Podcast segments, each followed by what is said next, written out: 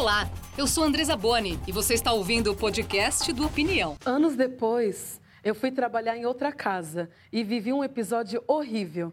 O pai da minha patroa pediu para que eu comprasse leite para o café da tarde. Na minha casa, pelo baixo salário dos meus pais, a gente comprava tudo do mais barato e já tinha esse hábito. Assim eu fiz. Peguei o leite e fui preparar o café. Quando esse homem viu a caixa de leite na pia, teve um surto e gritou tanto que eu deixei o saco de pão cair no chão. E ele disse: Sua neguinha petulante, quem você pensa que é para comprar essa porcaria para minha casa? Se no muquifo da sua favela, lá onde você mora, vocês estão acostumados tomar esse lixo, leva para sua casa. Eu não vou tomar isso. Nós acabamos de ouvir a Joyce Fernandes contando um dos muitos episódios que ela viveu quando era empregada doméstica. Hoje, rapper e historiadora, Preta Rara conversa com a gente no Dia da Consciência Negra. Recebemos também o jurista e filósofo Silvio Almeida. Obrigada por terem aceitado o nosso convite. Prazer. Preta, esse relato que você nos contou está aqui no seu livro, Eu, Empregada Doméstica. Você foi empregada doméstica durante sete anos, relatou nas redes sociais a sua experiência de trabalho, uma experiência de muito preconceito e discriminação. Esse desabafo deu origem a esse livro aqui, que traz, inclusive, vários depoimentos de outras mulheres das condições enfrentadas por muitas empregadas domésticas aqui no Brasil. Subtítulo do livro: A senzala moderna é o quartinho da empregada. Por que, Preta? Bom, porque as trabalhadoras domésticas ainda vivem em situações análogas à escravidão, né? O país, o Brasil, tem esse ranço colonial. Então, essas trabalhadoras domésticas, não basta apenas chegar na casa dos patrões e limpar. Tem essa questão do servir, né? da, da questão ainda dessa, da servidão. E aí eu criei essa frase falando que o quartinho da empregada é senzala moderna, depois de receber diversas fotos dos quartos onde essas trabalhadoras domésticas viviam dentro de diversas residências pelo Brasil, né? Chamado de família tradicional brasileira. Só que para mim a família tradicional brasileira é indígena, né? Mas não é essa família que pratica essas coisas, essas atrocidades.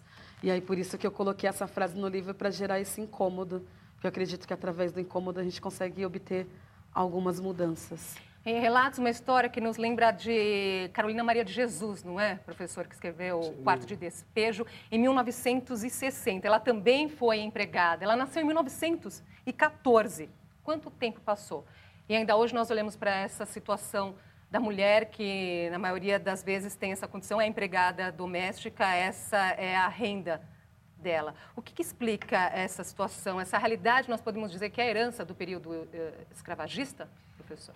Sim, é, é, a herança, mas não pode ser tratada como se fosse resquício, porque, na verdade, o que a gente percebe, olhando para a história da formação social brasileira, é que o Brasil, ele, ele se reconfigurou depois da escravidão, e é importante lembrar isso porque a gente vai viver, a gente vai agora comemorar Uh, aliás, comemorou né, a efeméride da República. Né? Então veja que o Brasil, quando ele deixa de ser um país escravocrata, formalmente ele passa a ser um país republicano e livre da escravidão. Mas ainda assim, as instituições que se formaram pós-escravidão e depois do Império, elas reconfiguraram a desigualdade social brasileira, mas ainda tendo o caráter racial. Então a gente passou da escravidão para o racismo estrutural. Foi isso que aconteceu no Brasil.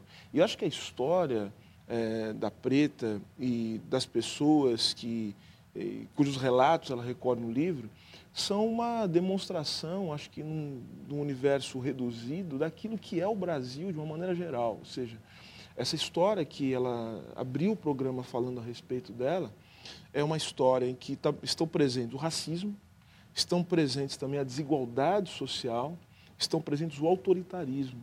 E o Brasil ele traz em si essas três marcas que lhe são fundantes. E uma naturalização, não é? Porque é muito comum encontrar relatos como esse. É, Tem tantos aqui sim, sim. neste livro, né, que mulheres contaram essas histórias de discriminação e tantos outros que não estão aqui e que acontecem aí no dia a dia, né? Que esse livro aqui que está sendo lançado e também uma websérie que também chama atenção para essa questão, não é, Preta? Nós vamos ver um trechinho agora dessa websérie que está no canal da Preta Rara, chamado Nossa a websérie chamada Nossa Voz Ecoa.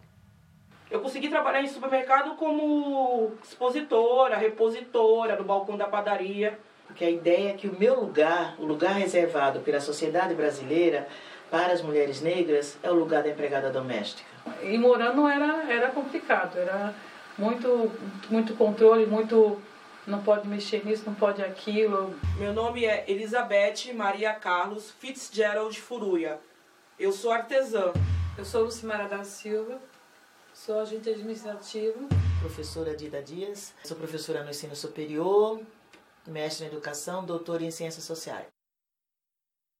São algumas mulheres que falam nessa websérie. Aí, nesse caso, uma é artesã, a outra agente administrativa, a outra doutora em ciências sociais e todas foram empregadas domésticas. Sua avó, sua mãe foram empregadas domésticas também. Você também.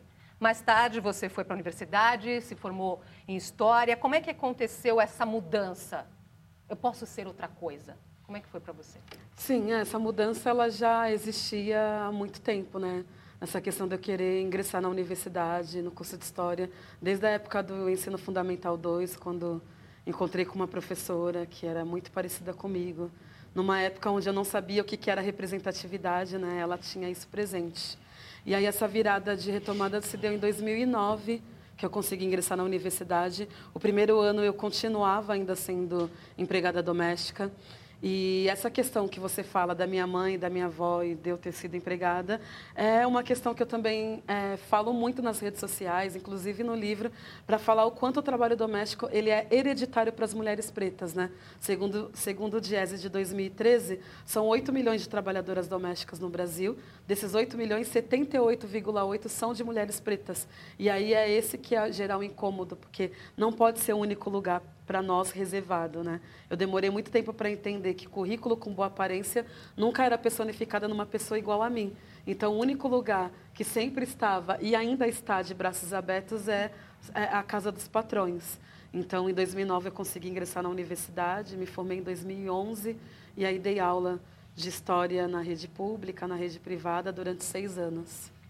Quer dizer, é uma questão de oferecer oportunidade. O que é preciso é a oportunidade. Agora, o professor chamou a atenção aqui que existe o racismo estrutural, que inclusive é título do, do seu livro, professor. Racismo estrutural. Ele é sempre estrutural. O que, que isso significa? O racismo é sempre estrutural porque o racismo ele não é um acontecimento, ele não é um fato isolado, ele não é um evento, ele não é um conjunto de eventos. O racismo ele é um modo de organização da vida social e política em que as condições de desigualdade racial, de subalternidade, elas vão se reproduzindo.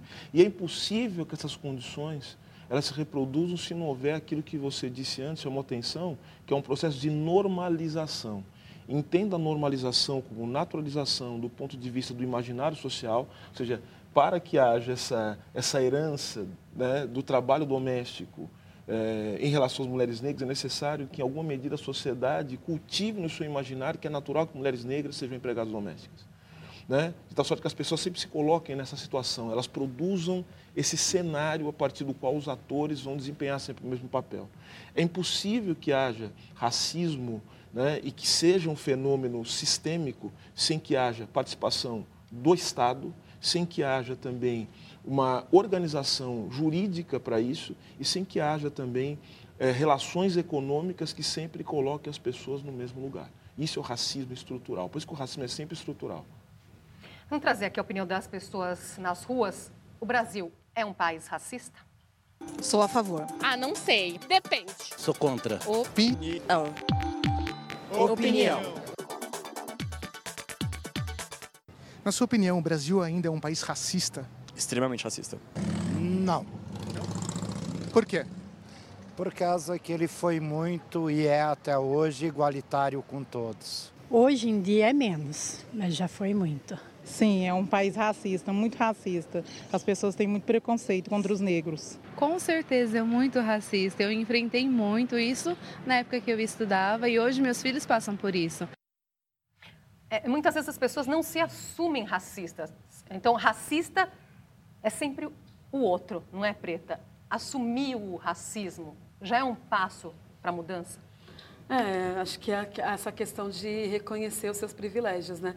Não basta apenas criar a hashtag falando sou branco e reconheço os meus privilégios, mas você reconhece os privilégios de que forma? que, que você tem feito para garantir a manutenção da vida das pessoas pretas? Né? Então, acho que se assumir não é somente falar que se assume e não fazer nada para poder mudar, não fazer nada para poder alterar essas condições. Então, se assim, não há racismo, né, a culpa pela própria condição é do negro, não é, professor? Que não se esforçou o suficiente. A gente já ouviu isso. É o discurso da meritocracia. Esse discurso é racista? É, no, no, contexto social em que o Brasil se encontra, o discurso da meritocracia é um discurso racista na medida em que ele é um discurso que visa, que visa estabelecer a naturalização de certas posições sociais. Agora, o que é interessante notar é, é o seguinte, a gente deve tratar o racismo o racismo é, é uma questão moral também, mas ele não pode ser tratado apenas como questão moral, porque senão a gente não consegue entender como é que ele consegue se reproduzir. O racismo é uma ideologia também. Ideologia no sentido de que ele forma não apenas o nosso modo de pensar, mas a nossa forma de sentir, forma também o nosso inconsciente. Então a gente tem que naturalizar o racismo. O racismo não forma só o negro, ele tem que formar também o branco. Então as pessoas quando dizem assim, não somos racistas, as pessoas em alguma medida elas estão demonstrando como o racismo funciona, porque o racismo, enquanto ideologia, ele só funciona se ele é capaz de se ocultar. Se as pessoas todo momento falam assim, não, tem racismo, existe racismo, é porque o racismo não está funcionando. E é o trabalho do movimento negro, é o trabalho é, dos movimentos sociais de denúncia, de organização política que tornam possível você rachar esse complexo ideológico. Vocês usaram muito aqui a palavra naturalizar, né? O racismo ele é naturalizado. Eu gostaria, Preta, que você desse exemplo para a gente, alguns exemplos da pessoa quando ela tem atitudes racistas sem se dar conta. Ah, várias. Sei lá, desde tocar no cabelo sem, sem a minha permissão, como acontece muito, e desde também de já achar que eu faço parte de algo sem ser. Por exemplo, quando eu era educadora de um museu, as pessoas sempre pensavam que eu era alguém que estava responsável pela limpeza, pela cozinha e não a historiadora daquele ambiente. Agora, quando você mudou de, de condição socioeconômica, o que, que, mudou nas relações? Você ainda vive, então, situações de racismo? Sim, total. Em total, porque não está escrito onde, na é testa, é é né? Não está escrito na testa que eu tô, sei lá, ascendi socialmente, economicamente, enfim. E aí eu percebo isso em diversos lugares por onde eu passo desde quando eu chego na universidade para falar sobre as questões das domésticas até no banco. Aí quando o senhor diz que é uma ideologia, o que é preciso então para combater? Para combater uma ideologia, a gente precisa combater as formas de produção é, da ideologia e das subjetividades que naturalizam o racismo. Então, veja, então não adianta só você contrapor uma outra ideia antirracista, é necessário combater né? É, ou seja, os meios de naturalização. Vamos dar um exemplo? Acho que a pergunta que foi feita para a Preta é muito boa, né? Como é que a gente percebe isso? Vou dar um exemplo que pode soar meio incômodo né, para várias pessoas, inclusive estão assistindo, inclusive para todos nós aqui. A pergunta é a seguinte: é, nós vivemos num país que, em que 54% da população é negra. Perfeito. Agora, a questão é, é pegando os meios de comunicação, Quantos apresentadores negros de televisão nós temos? Quantas pessoas em posições de destaque nós temos que são negras? Né? Ou seja, quantos apresentadores de telejornal, inclusive nessa casa, nós tivemos que são negros e negras?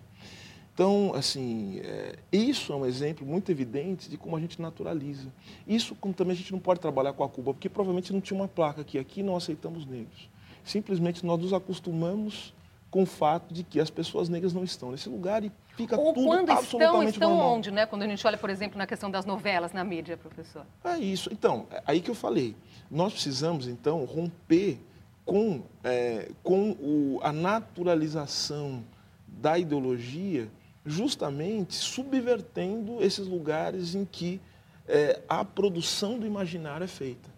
Então, Nós temos é, que deixar de achar normal. Então. É, não, sem dúvida, mas, assim, mas, mas, não é uma questão simplesmente de reposicionamento da consciência. Hum. A gente precisa ter práticas materiais que nos levem à constituição do novo imaginário.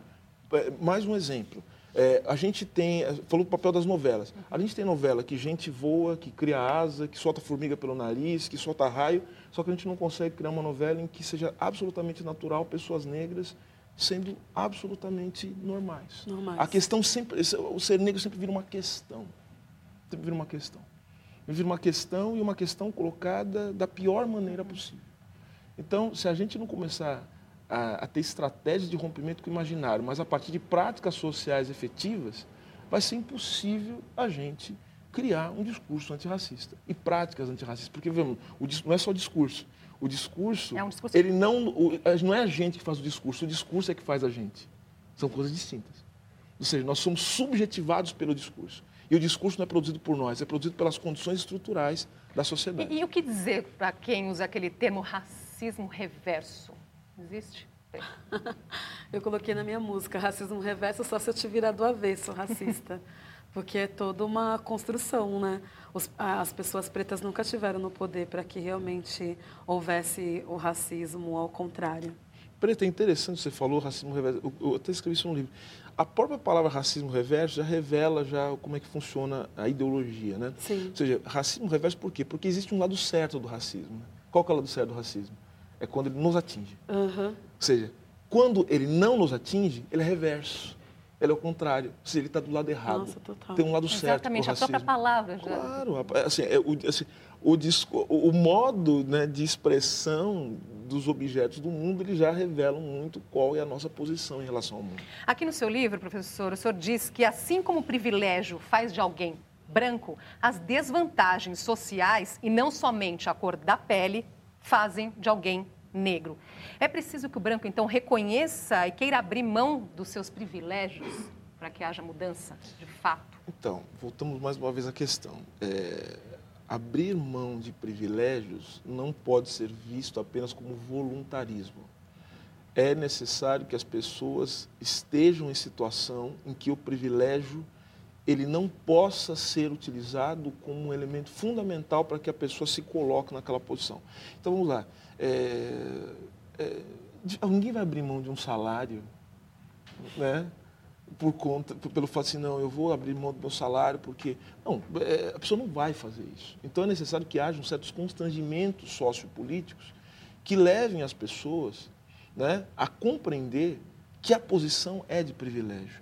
Então, o que, o que eu falo justamente nesse ponto é que as pessoas não são brancas por conta da cor da pele, mas são brancas por conta da condição social que as livra de sofrer, de passar pelo que nós negros passamos.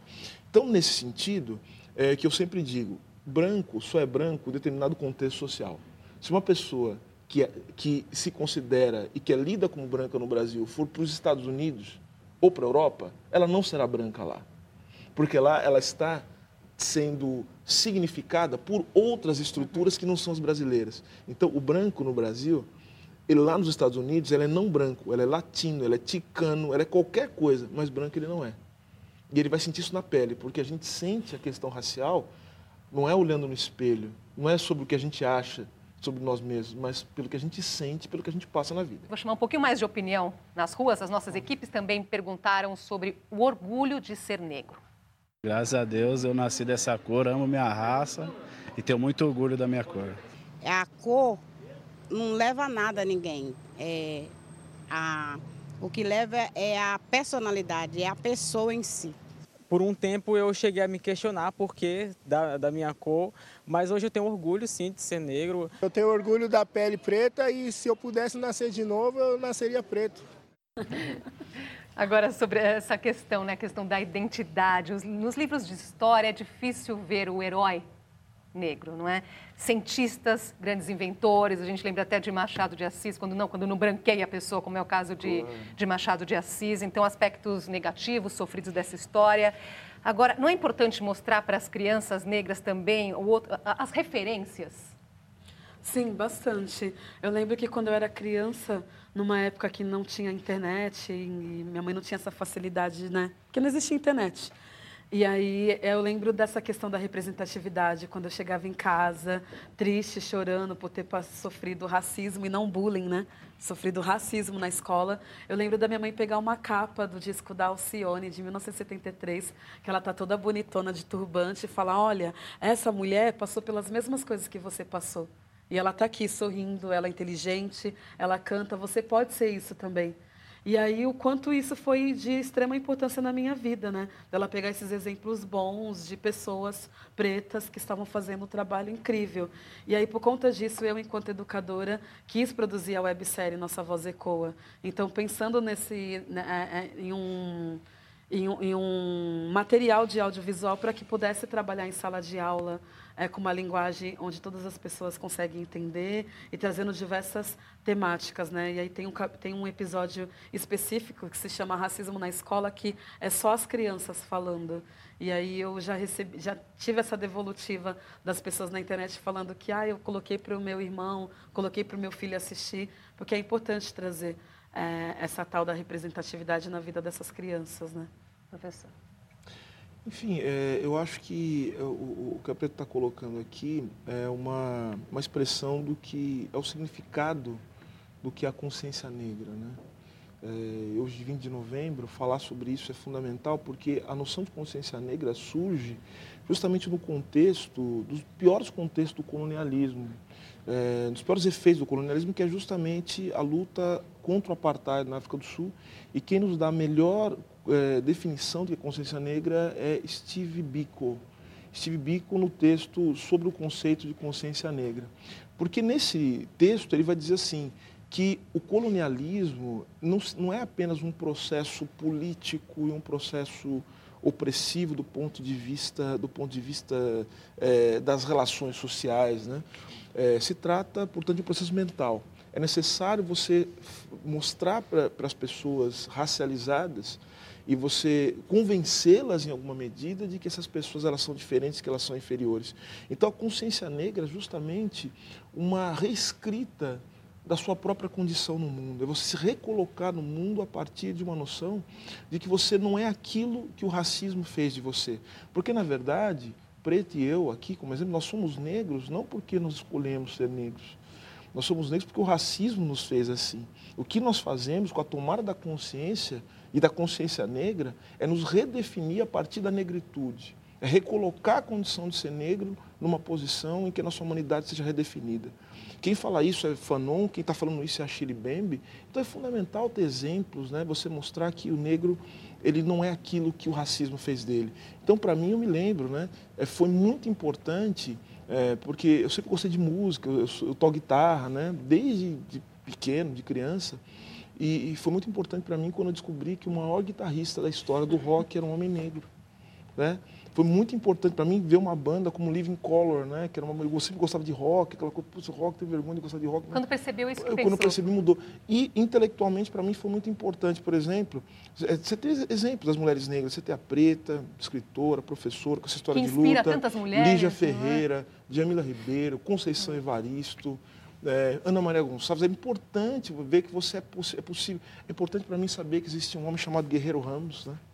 É, é, Alberto Guerreiro Ramos foi um dos maiores sociólogos do Brasil e, não coincidentemente, é um, é um dos pensadores que foi destruído pela ditadura militar, né? que foi apagado. Então, o Brasil tem uma mistura de autoritarismo com Sim. racismo e com dependência econômica que vai fazendo a nossa história e que se revela na sua história. Né? Nosso tempo está acabando aqui, infelizmente, mas eu gosto sempre de deixar um recadinho final aqui para as pessoas. Rapidamente, uma frase aqui que você gostaria de deixar como reflexão, Preta. Existir para resistir a história continua e a luta continua. Agradeço muito a presença de vocês aqui hoje com a gente, nos fazendo refletir por questões tão importantes. E até uma próxima oportunidade, então. Muito obrigado. Nós ficamos por aqui. Até a próxima. Opinião: qual é a sua?